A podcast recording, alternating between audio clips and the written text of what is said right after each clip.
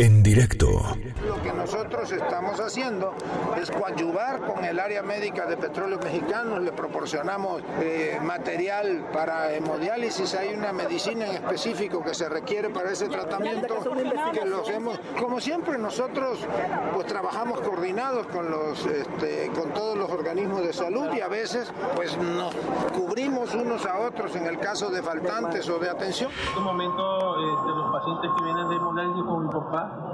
están recibiendo atención médica por parte de un nuevo nefrólogo. Lo va a valorar y determinando su situación de salud, lo va a canalizar, creo yo, a una clínica soterrada para que puedan dar su servicio Tenía de hemodiálisis, pero él no estaba para morir, es un hombre fuerte, lleno de vida, con esperanza de vivir.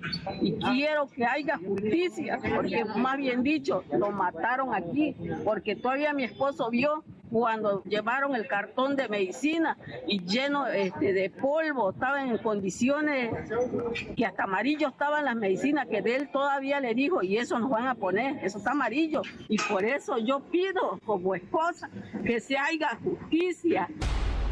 Ahora tenemos en la línea a Adolfo Palacios. Adolfo ha vivido una tragedia familiar en los últimos días. Lamentablemente eh, su mamá falleció a causa de este medicamento que resultó caduco y además contaminado en el Hospital Regional de Villahermosa, Tabasco, de Pemex. Adolfo, eh, hace unos días tuviste la oportunidad de platicar con Ana Francisca. Eh, la intención de esta conversación este lunes es actualizarnos respecto a la situación, si ha sido atendido, si ha habido algún acercamiento de las autoridades de petróleos mexicanos para atender a la familia, eh, a, tu papá, que sabemos está muy afectado por la situación del fallecimiento de tu mamá. Me gustaría mucho que nos actualizaras, Adolfo. Buenas tardes. Muy buenas tardes, Enrique. Mira, eh, ahorita el detalle de, de que sí, eh, Pemex o el gobierno se ha acercado, no, hasta el momento no. Eh, ayer en Facebook vi un, un informe de Pemex donde decía lo último que tenían eh, información, bueno, que tenían comunicación con nosotros eh, como familias afectadas, que tenían toda la comunicación. Eh, quiero aclarar que eso nunca ha pasado por parte del hospital o de la empresa o del, presidente, no hemos tenido ningún acercamiento de nadie.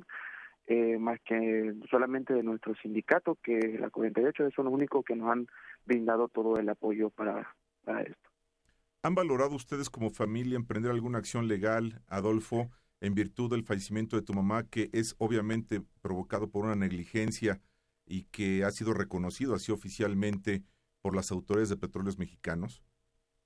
Sí, sí vamos a proceder, pero estamos esperando unas cositas que por ahí no puedo adelantar eh, por cuestión de los familiares, no podemos decirlo, pero sí vamos a actuar en contra de los responsables, porque también queremos saber que pues si el fármaco estaba malo, pero queremos saber qué va a ser, de qué es del director, qué es del químico que se encarga de checar este los medicamentos, en del personal que lo aplicó, porque pues igual eso pues va de la mano, ¿no? Queremos saber quiénes son los responsables y si los responsables sabían que el medicamento estaba y dijeron, no, pues vamos a ver si, bueno, no, no ponen que estaba caducado, ¿no? Pues dijeron, vamos a ver si sirve. Yo creo que así lo hicieron, no sé decirlo, pero es lo que yo siento, pero queremos saber quiénes son los responsables que causaron esto, porque si esto sigue pasando y, todos se quedan callados, ¿cuántos más van a pasar? De esa cadena de responsabilidades que tú refieres y que sufriste eh, con tu mamá y que dio como resultado lamentablemente su fallecimiento, ¿quién te parece a ti que sea la cabeza responsable del entorno en el Hospital Regional de Villahermosa? Pues yo creo que el director, ¿no? Porque es el, ahora sí que el que tiene el mando y es el encargado de ver que todo esté bien en el hospital. Igual un poco, pues el personal, ¿no? Porque no sabemos si son personales que nada más los ponen ahí por antigüedad o por jubilación, no sabemos. Y no sé si también tienen igual papeles que los acrediten como enfermera, como paramédico, como médico. Realmente eso no no sabemos si ellos tienen esa eh, esa profesión o cierta experiencia, porque mm, para que haya pasado esto y en Pemex se me hace muy algo muy raro, ¿no? Algo muy que que tú no alcanzas a entender de por qué siendo un hospital de respeto y de prestigio pasan estas cosas. Y ahí te das de cuenta de que si a ver si tiene el personal adecuado para trabajar en el, en el hospital y claro, trabajar con así que con los pacientes, porque los pacientes son muy frágiles y hay que tratarlos con mucho amor y humanismo. Y a veces ahí en, el hospital de Pemex no lo hay.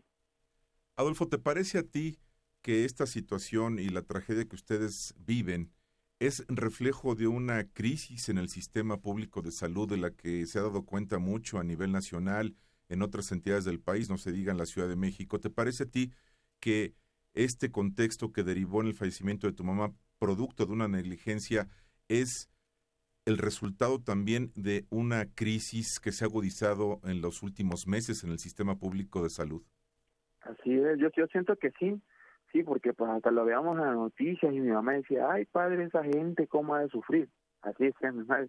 Pero mami, esperemos en Dios nunca pase por acá. Y pues mire, lo que pasó, eh, pues yo nada más igual el llamado por ahí es a todas las autoridades que vean de cerca los hospitales, no nada más los de Pemex. Hablamos en general porque así como yo, hay muchos casos y ojalá esos casos sean atendidos y tengan respuesta.